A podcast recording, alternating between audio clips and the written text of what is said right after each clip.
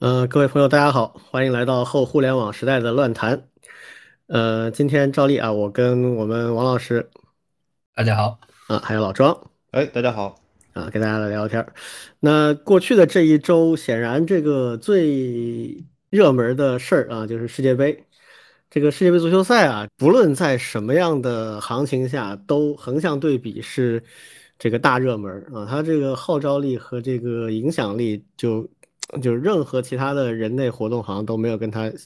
相提并论啊。那这届世界杯啊，这个当然我们不是聊体育、聊足球的哈，就我我个人的一个感想啊，就是想聊一聊这次世界杯的一些呃技术性变革。我不知道大家这个这个这次看球赛有什么样的感想啊？我作为一个这个老球迷啊，这个每每届世界杯都看的，这个这一届有有很很新的感受啊。后来我想了一下，这个感受好像很大程度上是来源于一些新的技术手段，呃，比如说这个视频助理裁判，我不知道大家有没有看到啊？这个注意到了，呃，实际上这个视频助理裁判呢，前几年就已经开始有了。啊，最早在比如说像英超啊，然后后面到这个欧洲杯啊，什么都使用了这个视频助理裁判，就 VAR 啊。嗯，呃，就是当出现一些这个裁判不太有把握的这个情况的时候，那么这个主裁判就跑到场边去看一下这个高速录像回放。我们知道这个足球场上啊，这个场地很大，然后人又多啊，二十几号在上面跑，这个主裁判必须要这个离球足够近。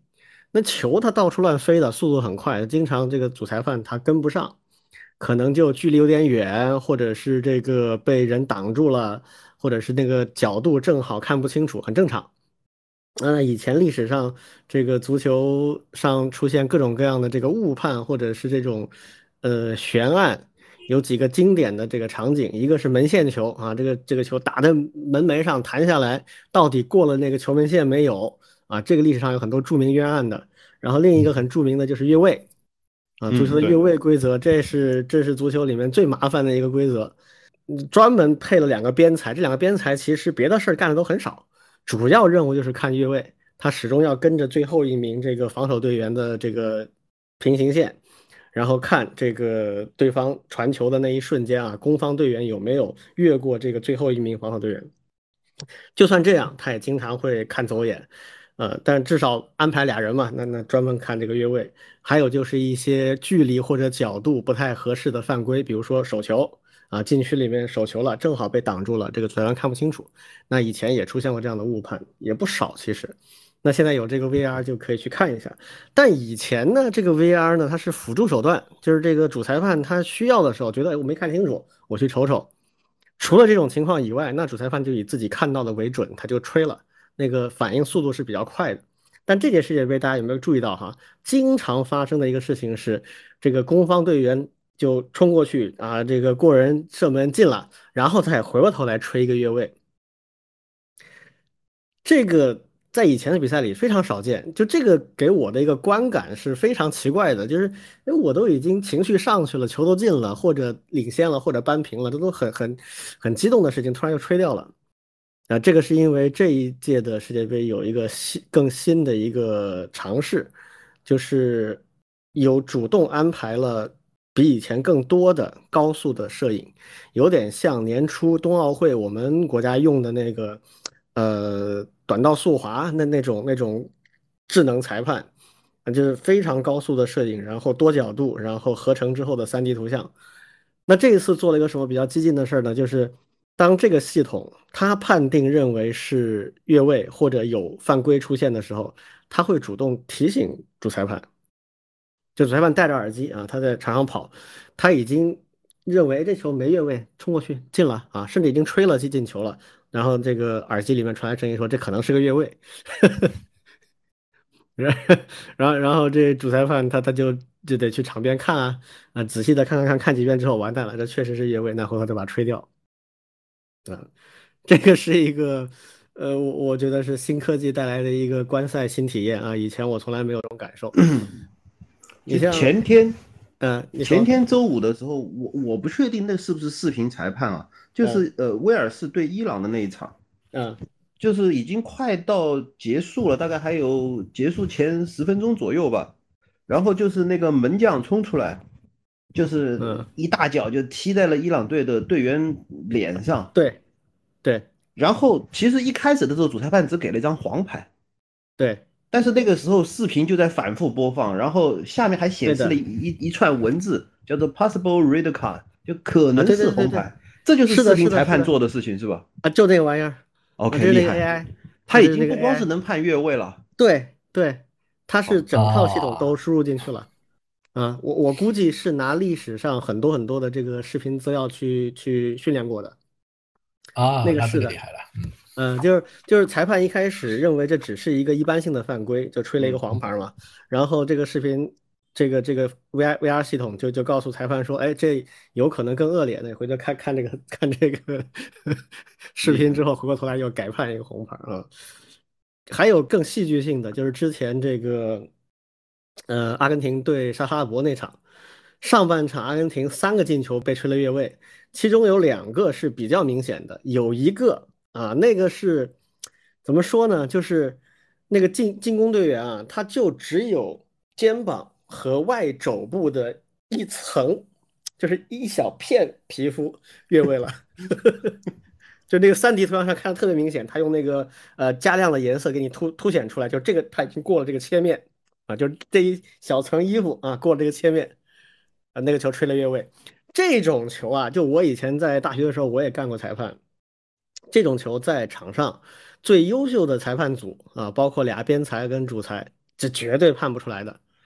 他一眼看上去就是平行嘛，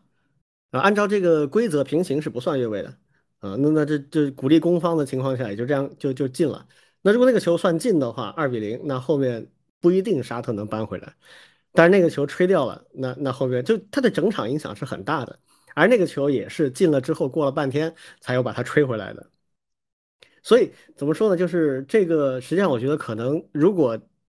这一届世界杯上的这一整套系统啊，以后它呃继续就是成为常规的这个操作的话，那可能对以后这个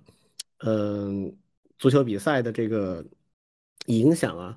会是挺大的。就是我们看篮球比赛经常暂停，对不对？就是那个比赛它随时都可能暂停。然后那个美式足球也是这样的，它也美式足球是最早用这个视频裁判，很久就在用的。那就这些，它都是那种高对抗，很短的时间里面高速对抗，但是它随时也可以停下来。足球其实以前不是这个哲学，足球以前是延续性、连贯性是很看重的。就一个优秀的裁判，他尽量少去中断比赛是好裁判。但这个引入 VR 之后，他不得不会经常的中断，而带来一个副作用就是整体比赛时间会延长。你们看这次世界杯另一个很明显的变化就是每一次的那个就所谓伤停补时阶段，以前都是两三分钟，现在动不动十分钟，对，嗯。越来越美式足球化，就有这点这种感觉。啊。然后现在还可以这个换五个人，嗯、你想这个这个足球场上一共十一个人嘛，守门员一般很少主动会换他，对吧？除非是受伤了不得不下来，那剩下十个人你可以换一半儿，哎，这个战术上变化也很大，所以可能这个影响还真的挺深远的啊。这个 虽然哎我我在在想一个问题啊，李军啊，有没有可能未来这些足球运动员，尤其是前锋，都得戴耳机啊？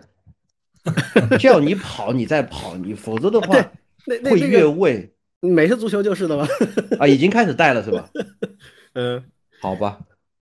啊，好，戴着那么大头盔啊，然后里边里边装装上这个耳机啊，大家可以通过耳机，因为你喊的话就听不太清了嘛，那场地很大。嗯，你像我刚才说那个那个胳膊出去一层皮儿的那个那个越位，那就是零点零几秒的事儿。嗯，嗯那哥们儿晚启动零点零五秒，可能就不越位了；他早启动了零点零五秒，就正好越位了一层皮，就这样。那以前对人来说，这这没有那么大的那个影响，那现在这个变成是一个，对吧？毫秒级的这个 差异了。嗯，以后就得人机配合打球了。对的，就是你裁判是 AI 对吧？我这边也是 AI。这个传球的一瞬间，马上有一个指令告诉那个，哎，如果真的有头盔的话，不光是判就叫越位了，我甚至可以说通过 AI 指挥谁谁运动员跑位，比教练员在场边啊是讲的还要好。突然觉得整个世界都会变。有可能。嗯，你像这个，你像这个，嗯，美式足球它是抱着球跑嘛，它就没有这个带球过人的这个这个问题，就所以它只要决定跑的时间、速度和方向就可以了。足球可能麻烦一点，你这脚脚控球吧，你你面对一个人的时候，这个 AI 说过了他，他过不了怎么办？不，他只需要指挥跑位啊。呃，所以所对，所所以这里边就是战术的这个这个系统啊，可能还会稍微复杂一点。嗯嗯。所以，呃，新科技啊，改变人生啊，这个世界杯，我我不知道这届之后啊，这个第一规则会不会原样的延续下去啊？第二个就是会不会促使各国的这个，尤其最优秀的那些足球国家啊，他们的战术体系啊，包括 这个，突然觉得中国队出现有望。嗯，利用某种人工智能辅助辅助教练。哎，这没准真是这样。我我最近我最近看了一篇文章啊。就说这个，因为这个美国人他对足球就那么回事了，他不可能非常喜欢他的自己的那三大运动啊。然后南美是喜欢，但这个市场不够大。呃，非洲也是这种情况，喜欢，但是这市场不够大。欧洲呢，已经充分开发了，啊，已经开发的不能再继续开发了，而且接下来欧洲经济肯定走下坡路了。所以对于国际足联来讲，足球的热土就俩地方，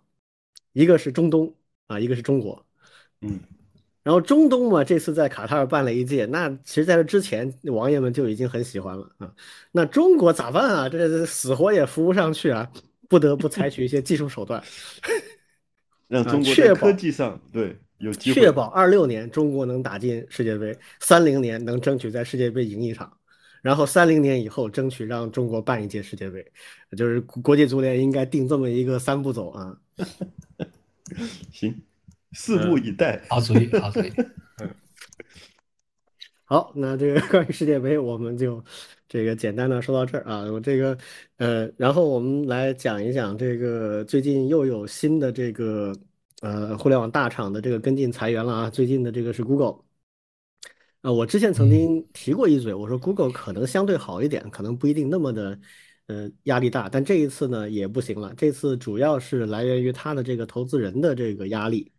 啊，就他的一个比较大的股东吧，这个专门发了一封公开信啊，我我们有有朋友发在我们那个呃听友群里面了，就是很严肃、很这个严厉的说啊，你们得赶紧控制成本啊，削减这个不必要的这个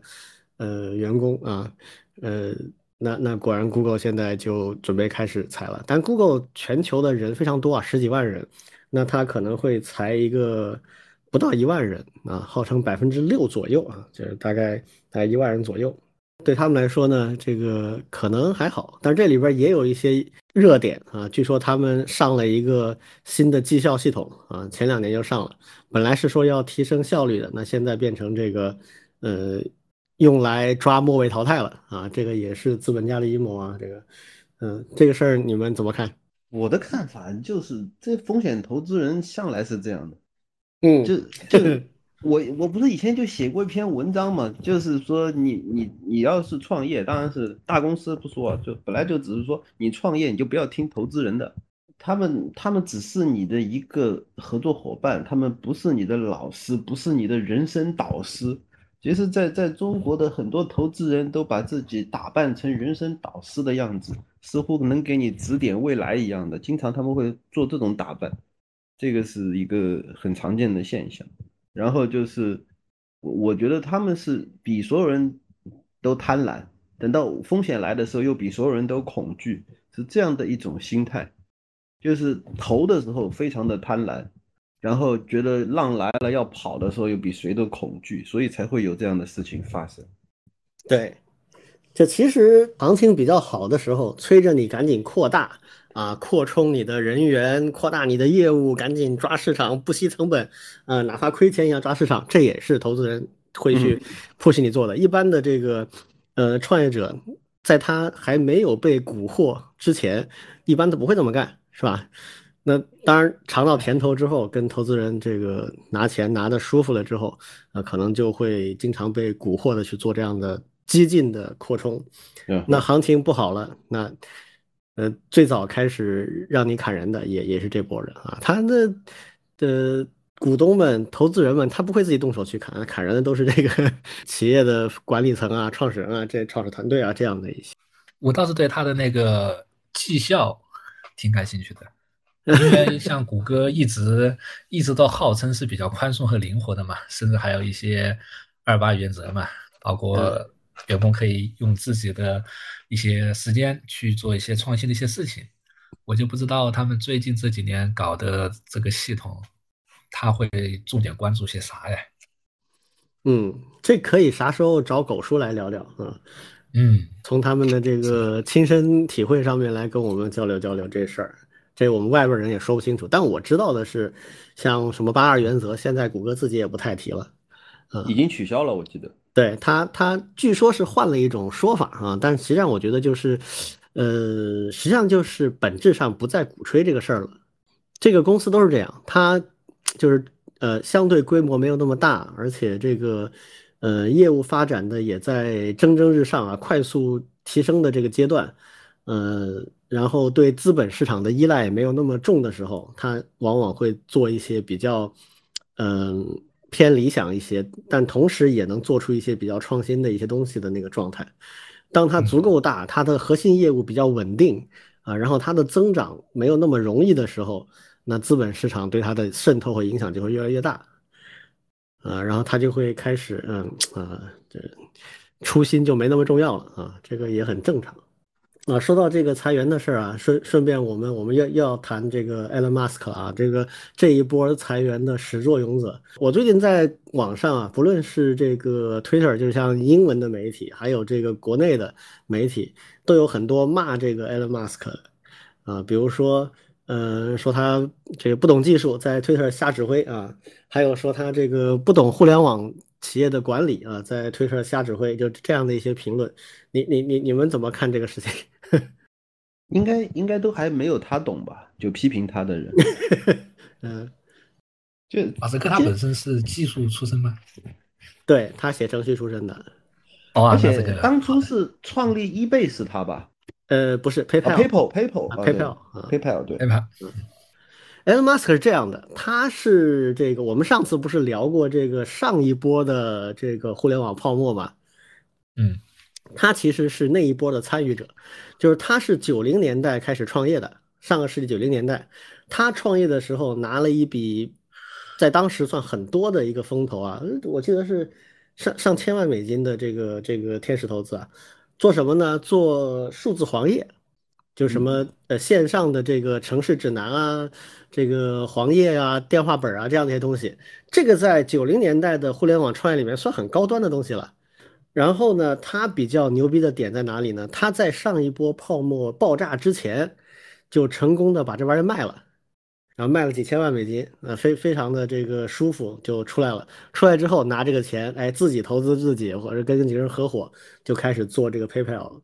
PayPal 做了五年，然后他也就从 PayPal 撤出来了，啊，然后就去做这个 SpaceX 了。所以他的经历啊，怎么说呢？就是首先他是第一代的互联网创业人，自己干软件这个上来的。所以，他对于互联网的本质，不论它的技术本质，还是架构，还是它的商业逻辑，都是非常清楚的。第二，他因为是最早的一批创业者，而且他是所谓的叫做既成功又是反复创业者。其实，美国的风投的行业啊，非常喜欢反复创业者，而且即使你是多次创业、多次失败的，也有人会喜欢，因为你有经验、有经历啊。而他是属于那里面最好的一类，就是他反复创业，每个都很成功。呃，所以导致一个结果就是他在湾区是很有影响力的，就是湾区的呃这些不论是投资的头头脑脑们，还是那些呃各代的创业者们，其实跟他都很熟，所以他对整个领域是很熟悉的，这是第一。啊，第二呢，就是他其实是从最早初创企业做上来的，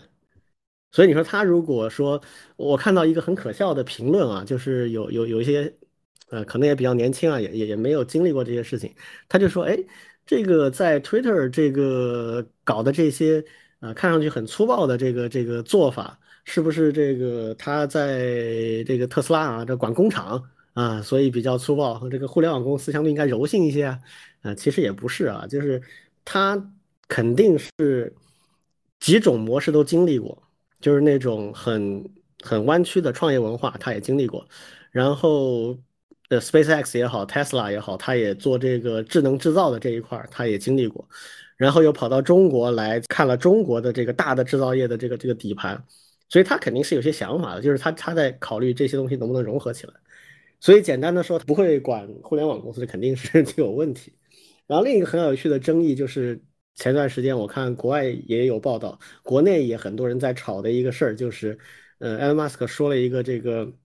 啊，说 Twitter 这个首页啊，这个一塌糊涂啊，这个慢的要死。为什么慢呢？打开一个首页有上千次的 RPC 啊，这个所谓 RPC 就是叫呃远过程调用啊，Remote Process Call，指的就是不同的进程之间的这个调用啊，很多时候还是跨机器的调用，然后这个导致了这个性能的问题。然后这个呢，就有 Twitter 的，据说是比较资深的技术人员就反驳啊，也不叫反驳，就是在嘲讽他，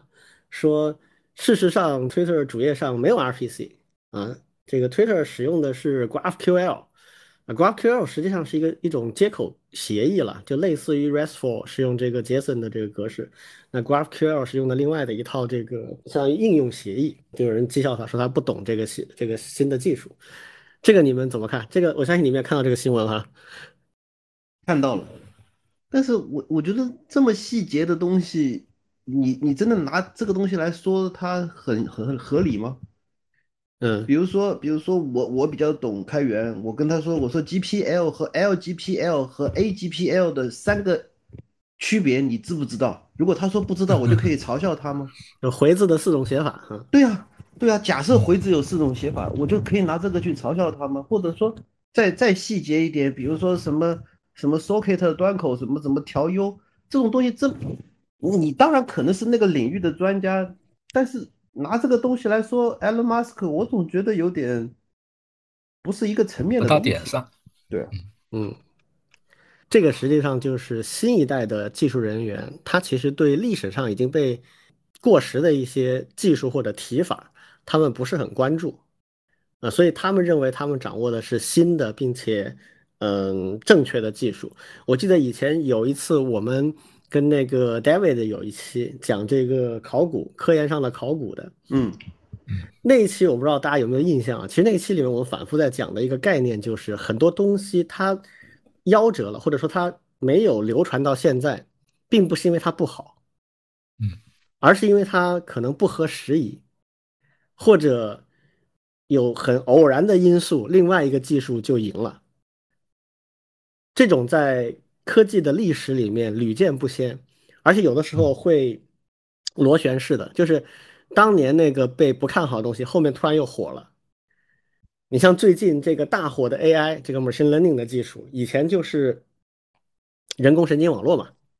对的，神经网络是吧？这个呃，所谓的机器学习其实就是人工神经网络，那换了一个词儿，然后重新包装，然后由于这个算力和呃，基础数据模型的这个巨大的这个提升，它一下子就起来了。但是在五五十年代这个达特茅斯会议之后，一直到八九十年代，这个人工神经网络都是不被看好的，是吧？还有像比如说像这个兰布达算子啊，到后面这个函数式编程，那有一段时间也是被这个面向对象干着打的，根本没有出头之日。但是在九零年代之后，一些新兴的语言开始逐步的把函数编程的一些核心理念拿回来，装到自己的语言里面，然后大家发现非常好啊。再比如说元编程啊，在动态编程啊，在很多这些方面，它是体现了很强的优势的。所以现在几乎所有的新语言里面都一定是多范型的了。这这这面向对象的概念，这个函数的概念都有。所以这种考古式的科研，这种科研的在历史上的轮回循环是很正常的。呃，你像 Elon Musk 他说有一千多个 RPC 的时候，他用的这个 RPC 的这个词显然是概念上的，是广义的 RPC，就只要你是跨机器、跨进程的通信，他都把它称之为 RPC，对吧？他可能不熟悉你是用 RESTful 的还是用呃什么 GraphQL 还是用什么其他东西，他不 care 这个事情，他关心的是你有大量的跨进程的通信。这种通信是耗时的，它比一个应用在本地的处理一定是更加耗时的。你在一个主页里面有大量的这种耗时的操作，那么显然就是有优化空间的。从他角度来讲，就是这么一个简单逻辑，逻辑一定成立。那好了，那呃，现在的这个技术人员，他就会觉得说，哎，你说的这个事情很老土啊，不够时髦，或者说不够的这个这个啊这个现代化，他他因此而去这个质疑，我觉得这是一种专家病了，就是这个专业人士经常会有的一种问题，就是他没有办法跳开他的那个专业领域，在更大的时间和空间维度上去看问题。啊，这个其实就就是很多专业人员要再往上走一步的一个很大的障碍，这是我个人的一个感受。我倒觉得不不完全是专家病啊，我觉得是程序员的一种通病，尤其是年轻程序员的一种通病，就是他不学历史的，嗯，他就为最新的东西。对他不不了解过去的，他只管最近学的东西，而且觉得最近的东西，你看外面用用了这么多，那新的一定比老的好。对对，甚至就是呃，凡是能够用什么什么 A A B C 重写的，就用那个东西重写一遍，而且瞧不起过去的所有的已经有过的实践啊，你们那东西老土，呃，搞得又不行，我还不如重写一遍，勇于嗯。重写，但是疏于总结，这是一个通病，还不光是说你说的是科技人员的通病，我觉得是。嗯，确实，而在有些领域里面特别突出，比如前端。我本来不想说前端，但其实我说的就是他们。这个 Web 前端是这个领域真的就，嗯，就特别喜欢干这种事儿。对，反复重写。我我我最近我我不是最近在在玩一些这个我关心的一些一些东西，然然后我就自己搭一些环境，然后写写一些这个呃原型啊，嗯、我我写原型的时候有一个习惯啊，就是我每一次做这种事情，我就想用一个以前没用过的这个前端的框架，来体会一下到底前端的框架在往哪个方向进展嘛。然后我最近一查，发现这个前端框架最近这几年真的是，我原来以为就是这个 React 或者 Vue Vue.js 这这选一选吧，好了，嗯或者你就这两个都不用，你就用比较这个原始的哈、配合什么更老一点什么 jQuery 之类，你就就可以用了。这种无非就这几种方案嘛，结果发现不是，好多方案，什么 Next.js，什么 Solid.js，还有什么这个有有一个我单词都不太会拼的，什么 Velt 什么之类的。然后我要看他们到底差异在哪儿，发现就是差异就有，但是就那么点儿。但是这些东西带来的一个影响就是它分散了大家的注意力。嗯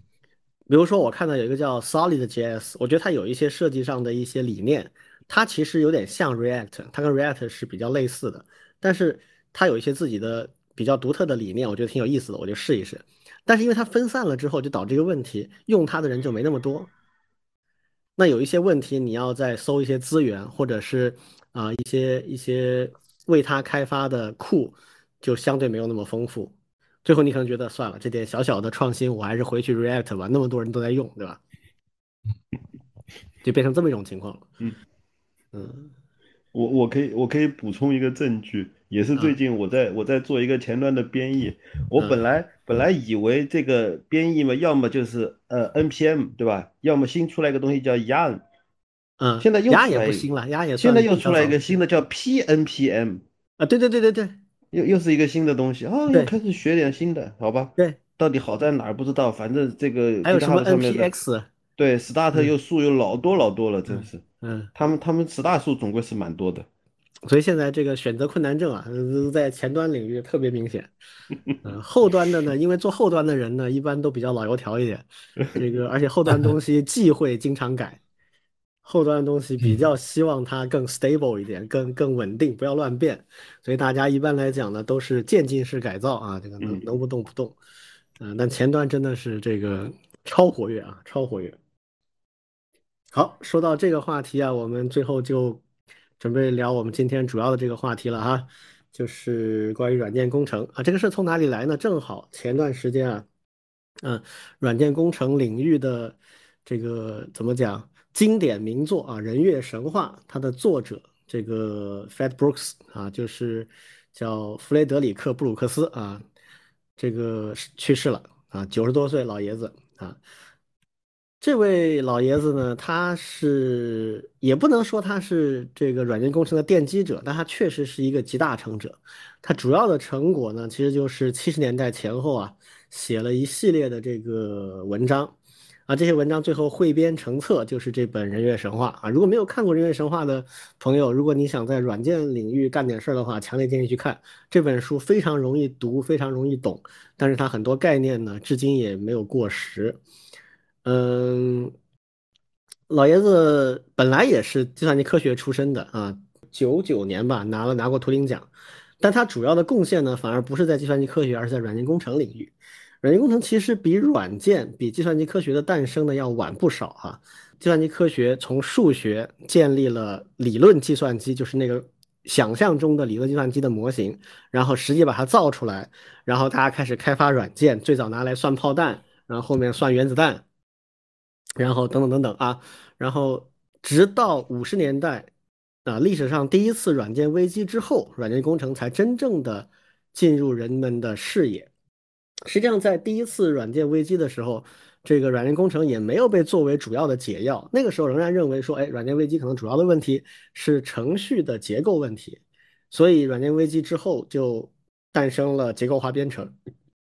啊，后面随着这个软件的规模啊逐步提升，这个规模包括系统的复杂度，就是你要集成的模块的数量，然后模块里面的这个代码行数。以及开发软件的团队人员的规模都上升到一定程度之后，人们才发现，哎呀，这个软件工程非常非常的重要，啊，甚至比编程语言本身还要重要。那那个时候，软件工程其实也一穷二白，啥都没有啊，借鉴了很多传统的制造业啊、建筑行业啊的一些概念。所以当时有著名的那个比喻嘛，就是你做软件，嗯，不同规模的软件差异很大，就好比什么呢？你自己搭一个小狗窝。跟你建一个摩天大楼啊，这个所需要的工程方法是完全不一样的。这个著名的一个比喻啊，然后经过了这个八九十年代的呃大量的这个实践，还有一些呃咨询公司的推动，软件工程的体系总算是建立起来了。嗯，那么所有的这些东西，其实在 Fed Brooks 就是他这本《人类神话》里面，其实都有涉及到，因为他是当时作为 IBM 的这个资深顾问啊，参与了非常多的重大的软件项目。所以它有非常多深刻的体验，这些体验帮助大家理解了软件工程跟传统的，比如像建筑工程啊，还有制造业里面的工程管理啊，它是有一些差别的。所以这个话题呢，其实我们也老早就想聊啊，因为我们都挺关注的。所以这次借这个纪念啊，我们这个 Brooks 老爷子的这个去世，也来说说我们对于软件工程的一些理解。那么两位，这个王老师先说说。好的呀。对，我先从学校场景说一下我们的软件工程。对，其实现在在软件工程这一块呢，我们其实困惑越来越多。嗯，其实我在读书那会，《人月神话》其实就是当时在我们学校里面，其实也是呃非常的盛传。对，其实就是类似一本，那你要你学计算机、学软件工程一定要去看。对，但是呢，我们那个时候其实是你对圣经，对的，对。那我们那时候看呢？其实不太看懂啊，对，为什么呢？对，因为，呃，我那我相信像李老师，其实比我们读书还要早。我们那个处属于的软件过程呢，就还是非常偏书面的。对，什么意思呢？就是我们的软件工程的课。我补充一句啊，我我我九零年代念书的时候，我进交大的时候，交大的计算机系才刚独立出来第二年，不知道第三年。然后整个系的这里面是没有软件工程这门课的。OK OK，好的，理解了，嗯，理解了。我们有这个课了，我们那个时候已经有软件工程这门课了，大概是两千年左右吧。那我们那个课呢，几乎就是一个理论加卷面考试的一个课程，对，就是讲很多的一些概念，还有一些方法论，包括一些什么从瀑布模型到那个软件工程里面的那几个阶段。你要去写一些需求，写一些测试，写那个集成，还有最后的一些呃报告。对，那考试呢也是典型的。我我记得最清楚的就是里面其实是有量化题的。量化题算啥呢？就算甘特图里面的那个时间约束。对，这是我记得很清楚的。否则的话，它它更像是一个文科的一个课程了。对，它很多都是一些选择问答、问问答呀这些东西。而且呢，我们当时上软件工程里面，实际上是没有上机和编码这样的一些内容的。对，所以说呢，这个真的是差别是非常非常大啊。对，但是呢，即便是现在，对，那那那我先说完，就是嗯，后来以后呢，就是读了研究生以后，我们研究生里面也有软件工程，那个时候名字换了，那个时候呢叫高级软件工程。哎，但是呢，高级软件高级到哪里？哪儿啊？对，高级到什么呢？就是我们那个时候实际上是有要参与实际的软件项目了。对，那那个时候呢，其实他的课呢反而不正正儿八经正儿八经去上了，其实很多都是跟着项目里面去做。对，因为我我那个时候那个读研究生，其实是呃有非常多的一些老师所接的一些软件项目。对，那个时候呢，正好借着这样一个软件工程课，对，其实老师也不太多讲，对，基本上就是实际去做软件开发。对，那做的过程当中，实际上你就开始对，哎，反而对我们在本科期间学的那些软件工程里面的一些概念，已经开始有一些感觉了。而且呢，我们那个时候其实还开始流行有另外一个东西，我相信大家都知道的，就是嗯，UML 建模。对，那个时候呢，还有一些半自动化的工具了。对，那个时候，因为我们那个时候觉得非常神奇，对，因为我我我们写代码的都是希望呃自动生成代码嘛。那个时候的像 Rational Rose 已经可以用 UML 的一些图给你生成一些代码框架了。对，那即便是这样，那我们当时也是觉得哇，这个这个太神奇了。对，然后就在幻想啊，那我们以后软件工程就是画画图了。对你图画完了，那什么？框架呀，到你的测试呀，甚至你的实现代码呀，那那都写好了。对我们那个时候其实就是这么去想的。对，但是呢，你会发现，嗯，实际参与软件过程里面，对，其实该写的还是写，该熬夜的还是要熬夜。对，这个是没有办法。对，那等到我后面读完书，对吧？然后呢，留在学校里面去教课的时候，对你，你就会发现，其实还是。我感觉是挑战是非常大的，为什么呢？因为即即便是现在，对，其实今天这几天那个在上海这边其实也有那个 CCF 的软件大会，对，当然是线上的，对，里面其实也有大家分享怎么样去上软件工程课这样一件事情。然后呢，我稍微去看了一下，对我感觉其实还是和我毕业那会的整个状况其实是差不太多的。对，是什么意思呢？就是我感觉，就是现在在学校里面啊，去教软件工程这件事情的挑战越来越大。对，那即便是因为我们是数据学院嘛，其实并没有软件工程这样一门课，但是呢是有这个需求。对，那其他的学院呢，我也去看了一下，包括一些主流的一些教材。对，教材里面呢，其实是把一些新的方法论加进来了，但是呢，实践上的问题一直是解决不了。比如说，它加了很多的一些敏捷，对吧？这也是我们前面流行的。对，那最新的可能就会加一些像什么 DevOps 啊这些东西。但是呢，你会去看这些教材的时候，对我个人认为啊，即便是国外的一些好的教材，对它里面的一些项目的一些实践的部分，我觉得还是偏少。对，那当然我们也也去关注国国内外的一些好的一些软件工程的课怎么上。对，那好一点的其实就会用一些。呃，项目，特别是一些稍微大型一点的一些、一些、一些、一些 demo 的一些软件，然后呢，给同学去作为他的一些实践。对，然后呢，大作业我们可以去做这种软件工程项目的分组。哎，我们几个人一组，然后呢，一起去做这样一个软件，然后呢，去做期末的时候去通过作品的形式去打分。对，但是呢，嗯，虽然我我没有，并没有，嗯。比较多的参与企业里面的一些软件开发的活动，对，但是呢，因为我们现在也是做一些开源，对，那包括在整个呃呃 GitHub 上面的一些整个软件开发过程，其实我们现在也是看到了越来越多这样的一些内容，对，那其实我是感觉现在在学校里面的这些软件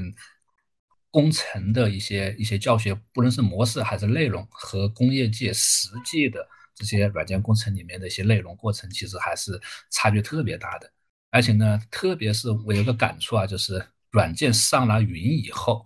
对它的复杂度和它的这种模式和开发迭代过程，对又有一个新的一个一个一个变化。那这些内容，我发现几乎现在就没有反映到，没有能够反映到目前在学校里面的课程里面，还是我本科研究生里面的那些东西。对，当然我不知道是不是我的一些一些错觉，或者是我并没有呃能够很好的观察得到。对，但是呢，我确实觉得，而且呢，现在学校里面的一些学生其实也有一个一个趋势，是什么趋势呢？就是普遍对软件工程这件事情啊，没有那么的感兴趣。对，因为你都都变成一个这个背 背书的课程了，当然就不感兴趣了，对吧？对，嗯，对的。还有一个原因是什么呢？加大家。更加对一些所谓的一些新技术更加感兴趣，什么意思啊？就是刚才大家所提到的一些前端一些语言呀，再比如说就是一些 AI 或者是深度学习的一些一些新的框架呀，哎，普遍对这个东西感兴趣。对，这个就是我感觉就在学校里面现在还是有挺多的一些困惑的啊。对，那听听两位老师的一些一些看法。嗯，我觉得不光是学校困惑吧。其实真正在企业界也困惑，因为没有理 没有理论，软件工程的那些所谓的理论，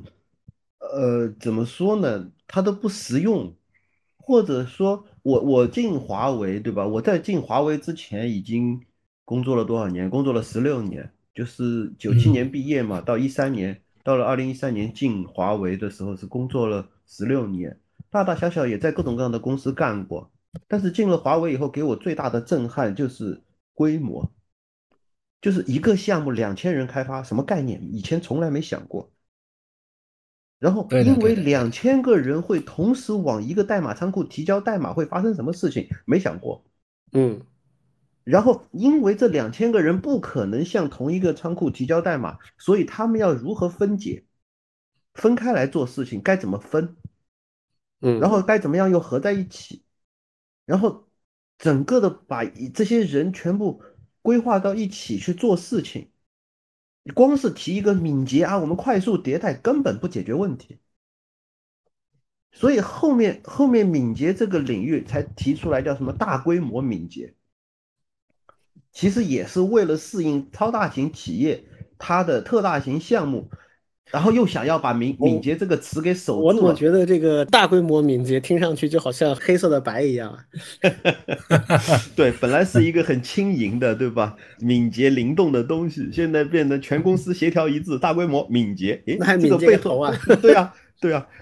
呃，这个其实有很多很有意思的事情。这个呃，我我其实想说的话挺多的。先先说刚才对王老师的那个关于学校教学的一个评论。其实整个的就是没有理论，所以学校教不好是必然的，因为学校没有拿到一个理论的东西。当然，学校也没有没有太多的去真的去研究这些呃软件工程的理论的这样东西，因为业界的这种声音太多了，所以动不动就出来一个打引号的大牛，就说啊，我们应该这么干，我们要结对编程啊，结对编程好，绝对编程。我插一句啊，嗯，在软件工程的这个领域啊，没有理论的，只有经验。嗯，就是是的，在自然科学这个领域里面，称之为理论，它必须是普世的，在它约定的这个这个条件下，可以在任何场景下实验重重现它的，这才叫理论。你现在没有，但是软件领域不可能的东西的，只有经验。嗯嗯。所以所以你说拿这种经验的东西去教学，其实我觉得如果学校里要做的话，最合理的做法就是学徒制，就是师徒教学。那得配多少师傅啊？没没师傅，你教不好的呀，你只能够就让让他们去算算工作量什么，就干点这种事情。然后然后其实我可以值得觉得在软件工程这个领域还有很多其他的话题可以聊。反正我先开话题，咱们到时候再看王老师、李俊两位补充。第一个话题就还是从人月神话说起，就是其实人月神话里面提到的一个核心观点是呃，就是叫做布鲁克斯法则嘛。大概的意思就是说，在一个已经落后的软件项目当中，增加人手只会让它更加落后。这个话其实非常经典，而且所有的做软件开发的，尤其是呃项目管理和工程人员都特别喜欢拿这个话去教训老板，因为老板总觉得你都来不及了，我给你再加点人，你能不能快点给我做完？然后这个就会项目管理，尤其是项目经理就会拿着去跟老板说：“你听有没有听说过布鲁克斯法则啊？加人不能够加快的，好吧？”这个是常用的一种逻辑。哎，我问一下，你你实践当中有遇到过这样成功说服老板的吗？呃，我有另外一个经验，这个其实这个是在进华呃进盛大之前的有一家公司，那个时候我还是刚刚新当项目经理，然后那个时候我的老板 CTO 对我们非常的这个，他很有经验，然后呢就让我估工作量，我估估估个两个月，然后他就说啊，你估两个月啊，那就乘二吧，他会他会帮我乘二。嗯，我果然有我。对，这是非常有经验的这种，就是他是干过的，他知道我太乐观了。但是反过来很少，就是说老板要求加急的时候，我们可能也只能够拼命，嗯，就熬夜拼命。但是是但是这个时候加新人手呢，其实也很少听说，可能华为有，就是华为突然大干快上的时候说，我给你调一千个人过来，这个 真真的有，真的有。但但这个对绝对土豪，就突然有一个公司级的战略级的项目啊，那那加人也是很正常。但是其实，嗯，在那个布鲁克斯的法则里面，其实说的很清楚，就是如果加了新人以后，会增加三种代价。第一个是你工作要重新切分的，对，你你本来是五个人干的，现在变成十个人干，你得把五个人的活分成另外分成十份，这是第一类工作量。第二个工作量就是新人要训练啊，你新进来他啥也不懂，他不知道你原来干了啥，他进来以后先摸索就要一段时间，新人训练。第三个就是相互交流的成本，就是就是呃你你十个人的交流成本和五个人的交流成本就不是乘以二啊，可能乘以二十都不止。对，指数的，对，是一个指数上升的。但是很有意思的是，我可以给大家介绍的另外一本书，就叫做《大教堂与集市》，就是那个 Eric Raymond 写的一本关于开源的书。开源大佬，对，他在那个书里面是这么写的，他就说布鲁克斯已经定律啊，定律已经被广泛的视为真理了。但是呢，其实我们看过呃 Linux 的开发以后，我们就发现，就是说开源软件的开发过程和这个定律的这个实际情况是违背的，或者或者说从实践上来看，如果布鲁克斯定律普适于所有的软件开发项目的话，那么 Linux 是不可能完成的，因为 Linux 就是几千人，全世界几千人在开发，而且没有任何管理。那么这个背后到底怎么回事？在在这个 Eric Raymond 的解释里面，就是说，是的，你你布鲁克斯是对的，就是你你只要加人就会增加沟通成本。但是如果有一个大规模的开发群体，再加上一个低成本的沟通机制，其实人越多，效率会越高。这就是开源软件厉害的地方。所以他才会写叫做大教堂开发模式和集市开发模式。大教堂的开发模式你不能加人，因为人家都已经整个工程队、整个管理体系一个金字塔都放在那了，然后你往里加人肯定很难。但如果你本来就是一个大集市呢，呼啦啦再进到再进十个人、进一百个人到这个集市里来，也只会让这个集市更热闹。这样开发 Linux 或者说开发其他的开源软件的效率就会上去。这是一个很有意思的悖论。嗯，李这其实我王老师，你们怎么看这个事情？我我觉得这不是悖论，我觉得这嗯是这个 ESR 在混淆视听啊。嗯就是并不是因为 Linux 开源，所以它就具备了这种能力，嗯不是的。嗯我觉得他举的这个问题很容易解释，根本就不违反布鲁克斯定律。嗯为什么呢？我觉得有两个很大的原因啊。第一个原因是 Unix 哲学，嗯就是所有对软件系统有兴趣的朋友都应该去了解一下所谓的 Unix 哲学。Unix 哲学有很多东西啊，有人专门总结过九条、十条，但我认为里面最重要的有几条啊，比如说他强调每一个程序都要高内聚、低耦合，就是你尽量只做你要做的事情，并且把它做好。就降低你嗯跟周边的依赖，但是你把你要做的事情做得很好，而且很内聚啊，这是第一。第二就是管道式接口，就是每一个程序它可以读各种各样的输入，然后把它的结果以标准化的方式输出。这种输入输出呢，在 Unix 里面叫管道。那所有东西都是管道，文件读写文件的 I/O 是管道，这个 network 就是呃呃网络是管道，嗯然后另一个程序的输入输出也是管道，这样就很容易可以把不同的工具串起来。就 Unix 哲学里面有很多很多这样的东西，这都是嗯在六十年代最早他们研发 Unix 的时候就已经确立下来的一些非常有先见之明，而且非常优秀的软件架构风格。嗯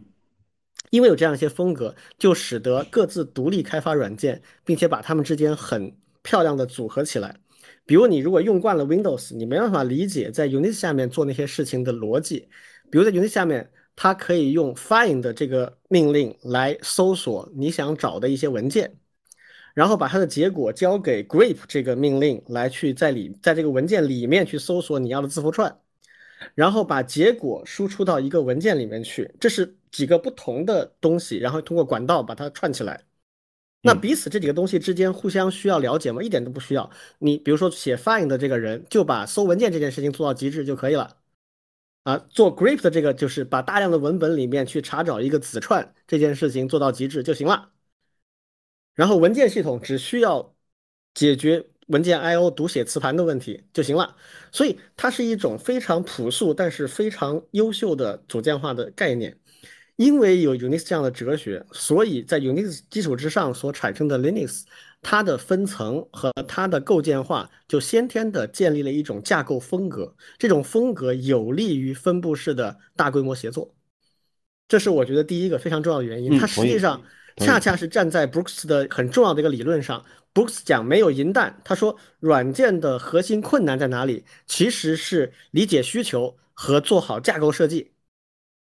而恰恰这件事情呢，在 Linux 的这个核心团队他已经做好了，然后通过之前 Unix 几十年的耕耘，这批人他脑子里面已经印入了 Unix 哲学，所以他可以做到这件事情。嗯第二个，很多很多的复杂的、辛苦的脏活累活，谁在干呢？是 Linux 的那个包管理的那部分人，他们在做这事儿。这个工作量是非常大的。你像那个 Debian，就是 GNU 的那个 Linux 的那个发布包，嗯呃，包括什么 Ubuntu 啊，都是在它基础之上做的嘛。那他们的社区的参与人员是非常多的，就是维护那些包的。然后他还有在这个人人里面，他有一个几百人的团队做这个包之间的依赖关系啊，还有这些东西的管理。这帮人的工作是挺辛苦的。我经常看到那个邮件列表里面有人吐槽，有人发牢骚，说什么什么这个搞的什么鬼啊，害得我们几十个包都要重构啊，等等等等。就是这部分工作其实仍然逃不掉的。就是它并不是说这个大家就各干各的就没事了，不是的，就是有一批人在专门做 distro 的这批人在很辛苦的去做那个捏合起来的事情，嗯 所以就是软件开发的核心困难，至今为止仍然没有太大的解决。它解决它的方案仍然是要有非常良好的设计思想和非常良好的架构。这个就是我我我对这个所谓集市开发模式，它它这个当然它里面也有些东西是有价值的。你比如说，呃，开源软件里面，比如像 Git 本身就提供了一些呃大规模协作开发里面很便利的工具，但这些东西也是要有人正确的去使用它的。比如 Git 同时 提供了 Rebase 和，Git 用不好的人太多了。啊 Rebase 用不好的人，简直就是一个团队里面的炸弹，对不对？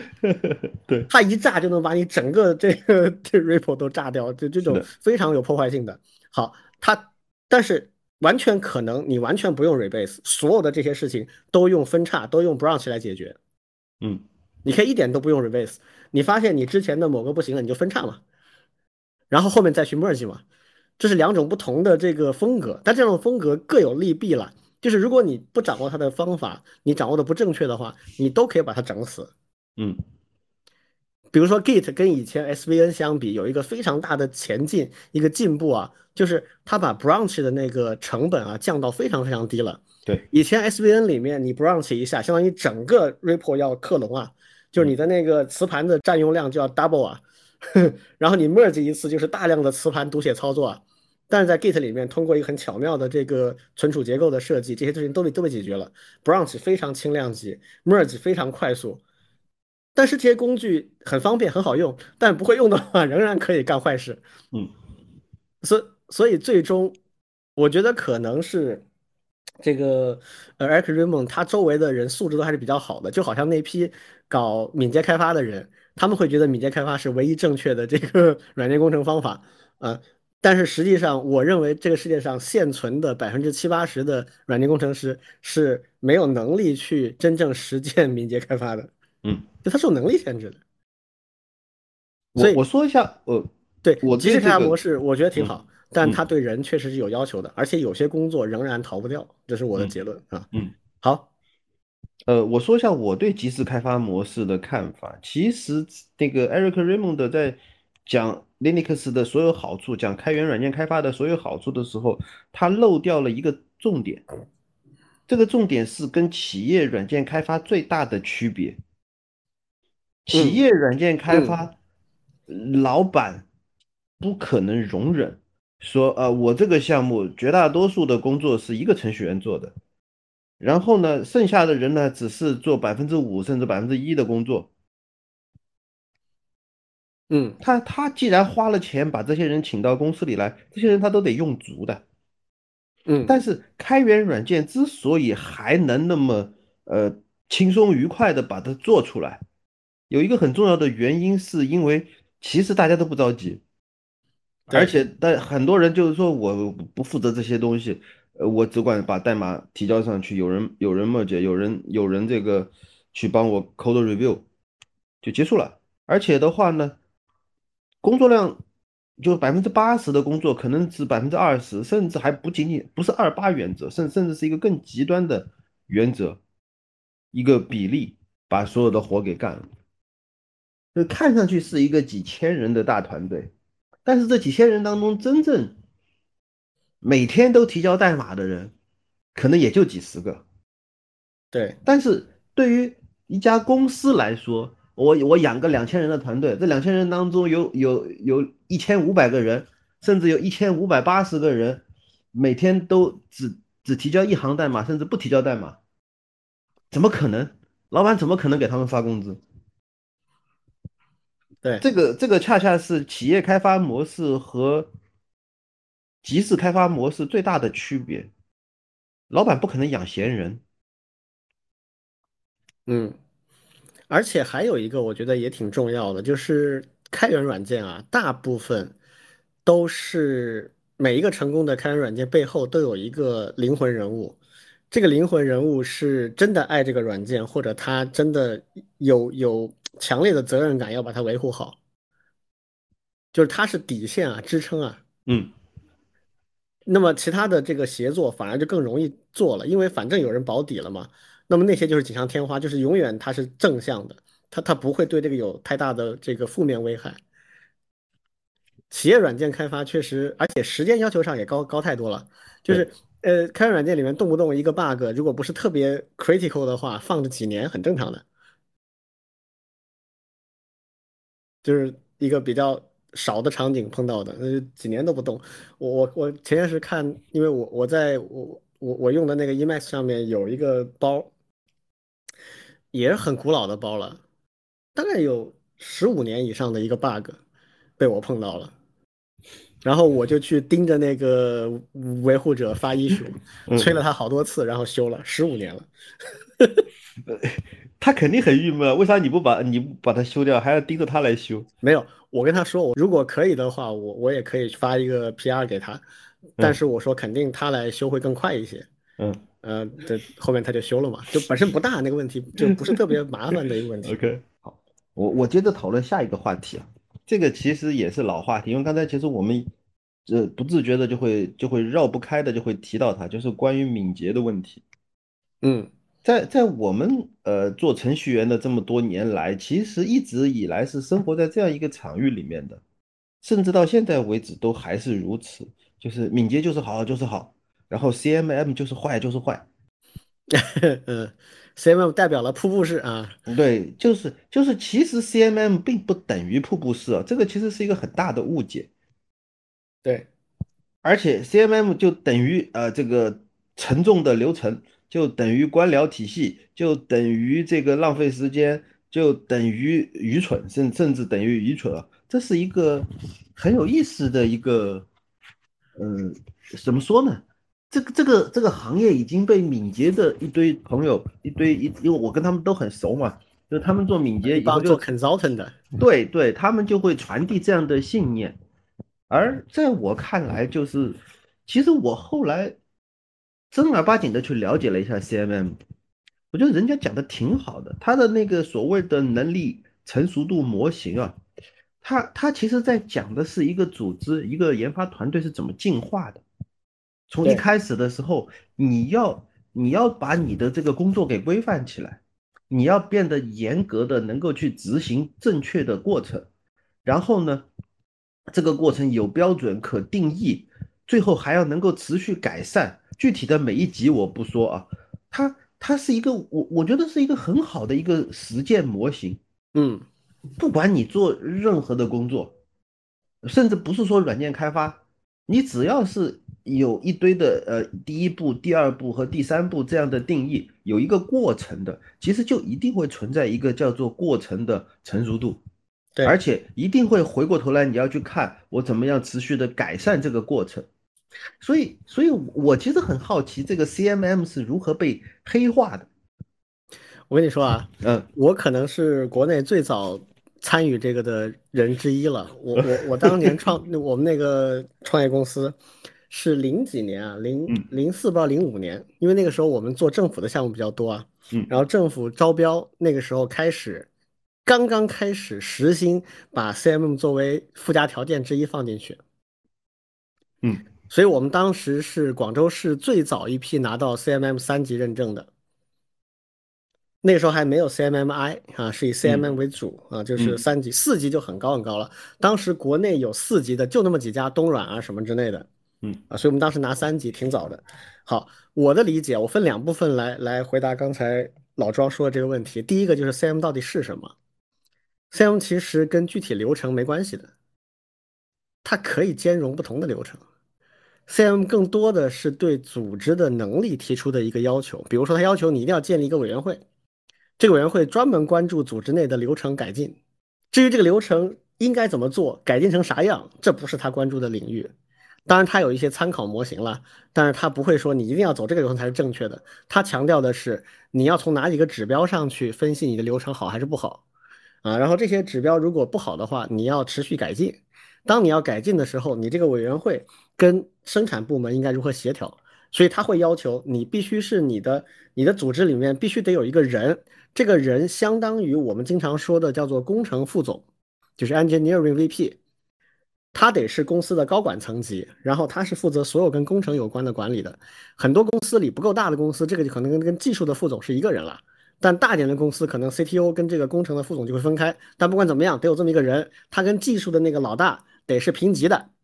然后由这个人来做，他一定要是工程改进委员会里面的重要角色。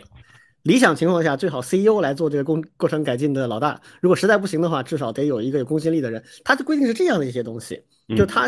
要关注的是你的过程长期处于有问题的情况下没人关注，或者有人关注了难以改进。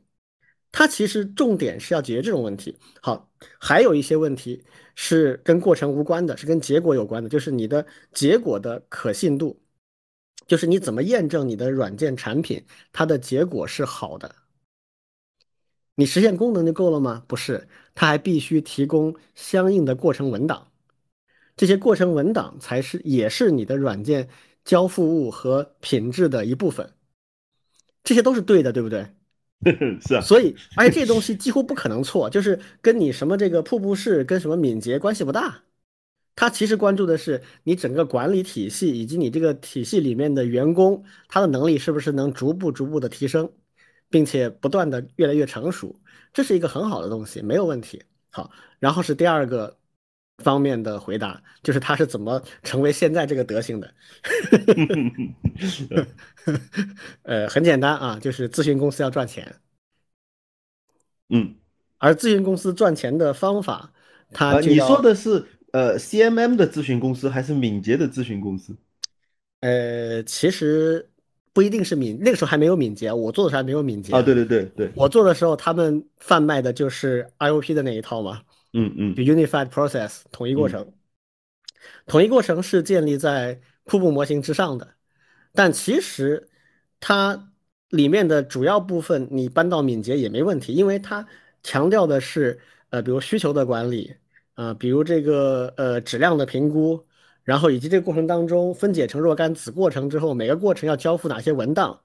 那敏捷它也有这一套东西，只不过它它的文档交付、它的流程，它是另外一套体系。比如敏捷可能会有人跟你说啊，你不需要交付这个详细设计文档，因为你可以用代码来代替它，是吧？嗯但是敏捷会告诉你说，你不需要任何需求文档，会吗？不会的。敏捷要求有非常好的需求文档，所以它实际上只是在这种层面上有一些改进。那么核心的部分其实都是那些。好，那这些咨询公司，当他们要去做这件事情的时候，他们就非，因为他们很难参与到公司的深刻的组织架构的里面去。那你整个组织的优化只能交给公司自己去做。那他们做什么呢？就是给你很多很多的文档模板，是吧？给你一套抓药，对，他就要求你执行一个很相对比较固定的流程，然后这流程里面去产出相应的文档，然后拿这个文档去做认证，认证通过了再给甲方看，你看我们认证通过了，我们做你的项目会给你提供这么多漂亮的文档，它成了一个这样的商业的逻辑。但其实这些东西在我看来，它是本末倒置了嘛，就是，呃，你这种文档的格式其实是相对灵活的，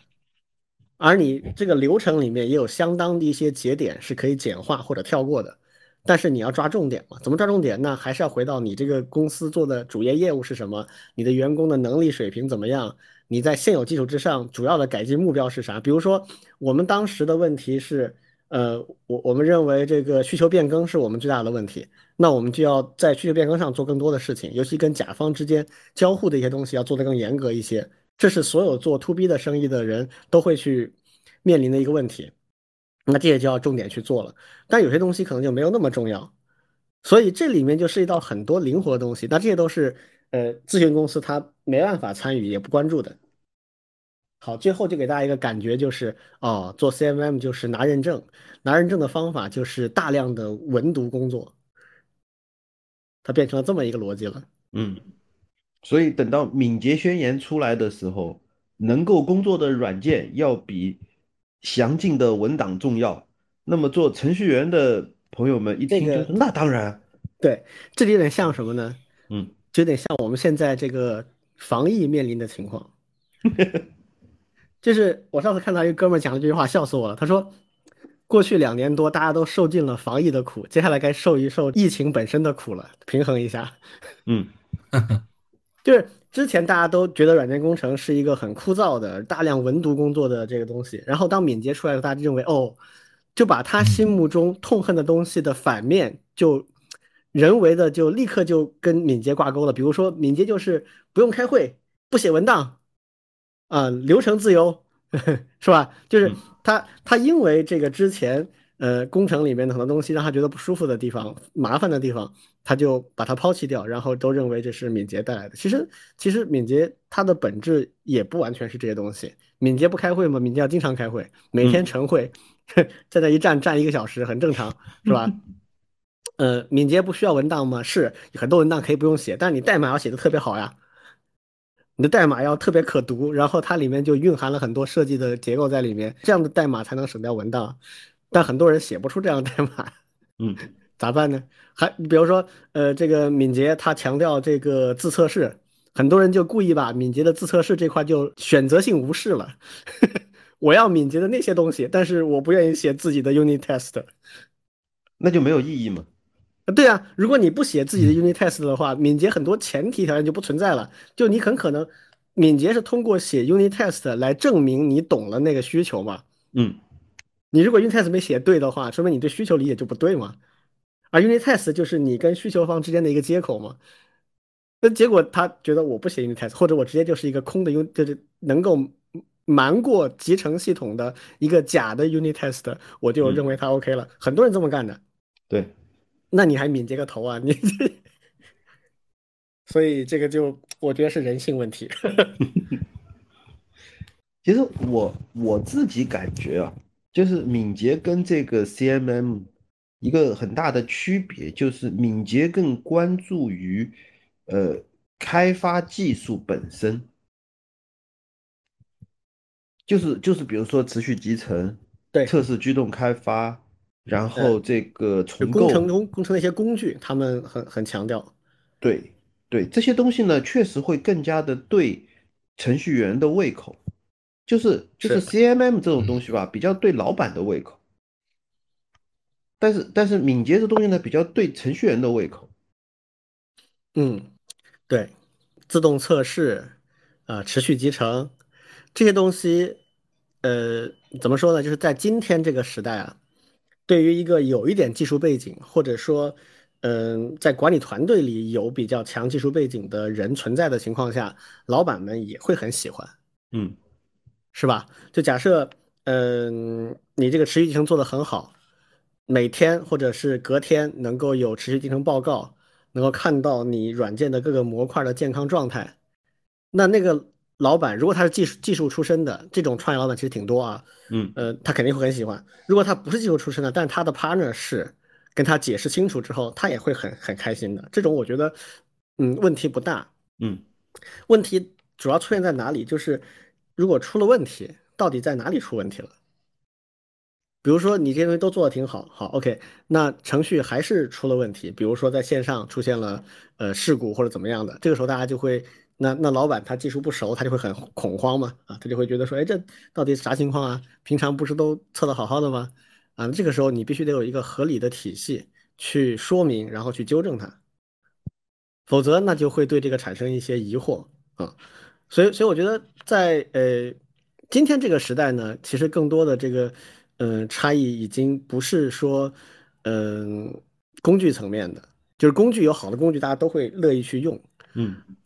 而是关键就是你怎么让你的这个软件的可信、可信赖、成熟度能够可视化的啊、这个比较直观的能够展现出来，嗯，对吧？嗯反而现在，我觉得很多老板也未必喜，尤其是创业公司，尤其是互联网领域的创业公司，他也不喜欢开很多会。其实，你看现在还有哪个这个互联网的公司热衷于搞 CMM 这种认证的？他除非要去接政府的单，否则他也不 care 这事儿。嗯他希望的是，哎，我怎么能以尽可能少的人，尽快尽快的把东西做出来？所以很多老板反过来很喜欢敏捷这种提法。如果这个呃呃技技术的 leader 告诉老板说，哎呀，敏捷是很好，但我我们现在这个呃资金有限，招的人素质一般，那做敏捷还真的有点困难，那老板会觉得很不开心，你这怎么回事？嗯，嗯，这我自己从这个角度来说，我觉得敏捷的这个舆论宣传能力还是更强大一些。是是，就这个词是真好。呃就跟机器学习一样嘛，这个 就是这自带这个市场光环啊。对，嗯，有道理。哎，说说了半天，那那大家觉得像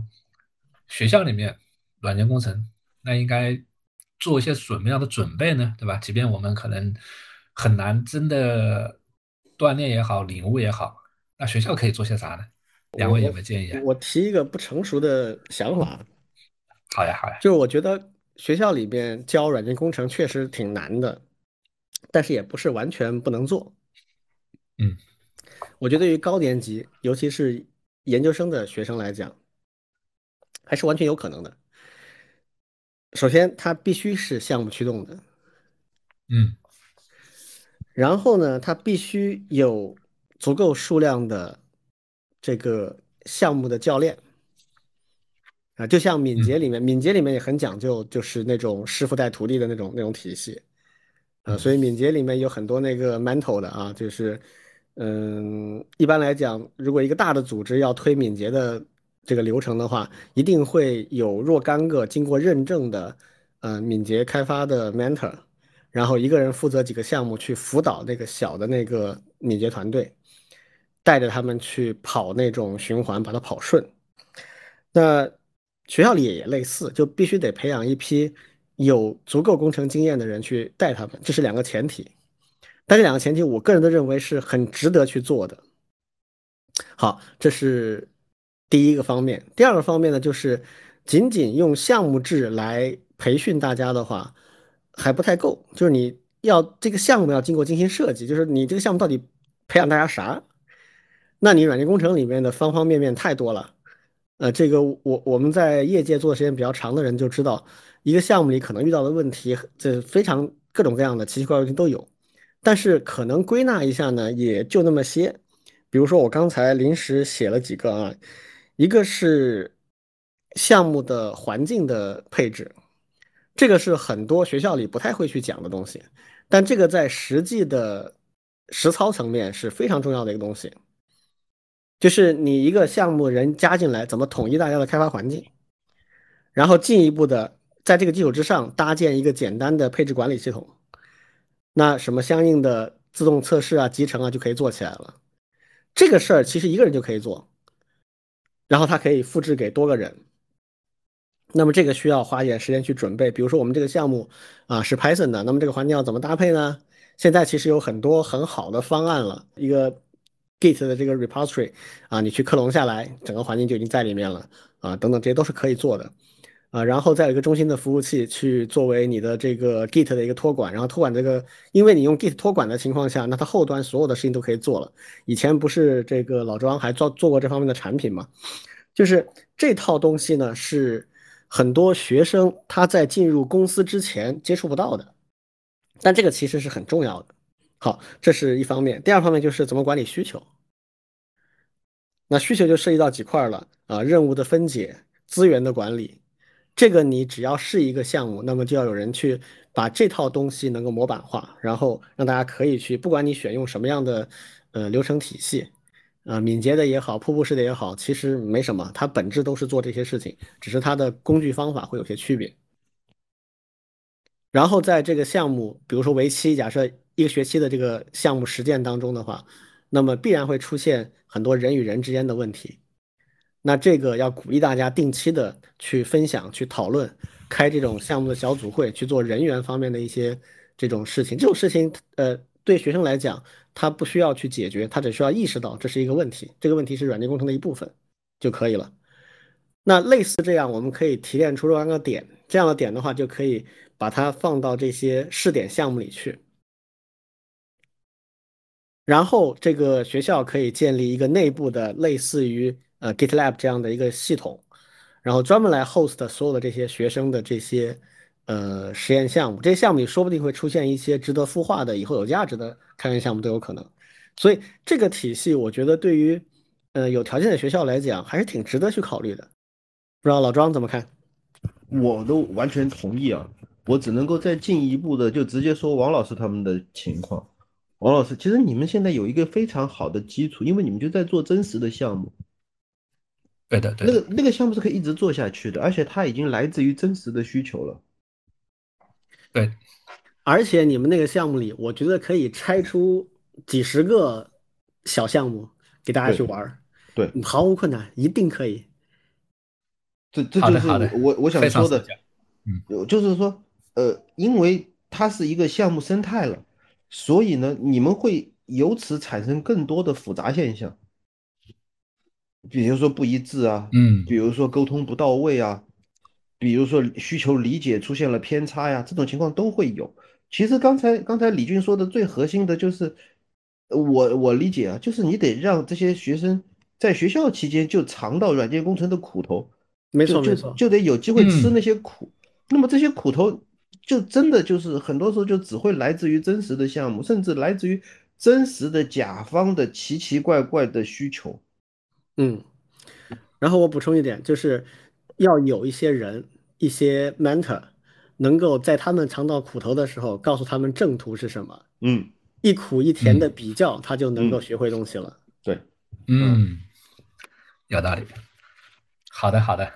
别人我们管不着，对吧？但是王老师，你的学生我认为是很有机会的，因为因为现在你们开开局已经把这个项目的底子打在这儿了，而且是整个实验室是可以传承下去的，我觉得这是一个非常非常好的基础。好的，好的，对，回头持续跟大家来交流这方面的一些心得、经验、教训。嗯，对我我觉得软件工程的教学这块儿挺挺冷门的。就是，而且是的，不容易。大家大家做的都不好，所以反而是机遇啊。嗯，挺有兴趣。好呀，关于软件工程的话题，我觉得也是有挺多挺多可以聊的东西的。今天可能也就是开了个头啊，正好我们这个祖师爷爷去世了 啊，我们纪念一下。嗯嗯，但确实我一直都是这么认为啊，就是软件工程是非常新也非常怎么讲稚嫩的一个学科，还有很多很多事情没解决，大家都还是在经验主义的层面上在重复。因为很明显，没有任何一家公司站出来说，我软件工程上取得了突破，我这边就是能以更高的成功率去开挂软件，啊，几乎没看到，大家都是在同一个数量级上有高有低，这说明在基础理论和工具方法上没有大的突破。但是经验主义也有经验丰富和没有经验的差异，它这个上下限差别更大，所以可能也更加需要大家去关注啊，去思考。好，看看两位还有什么其他要补充吗？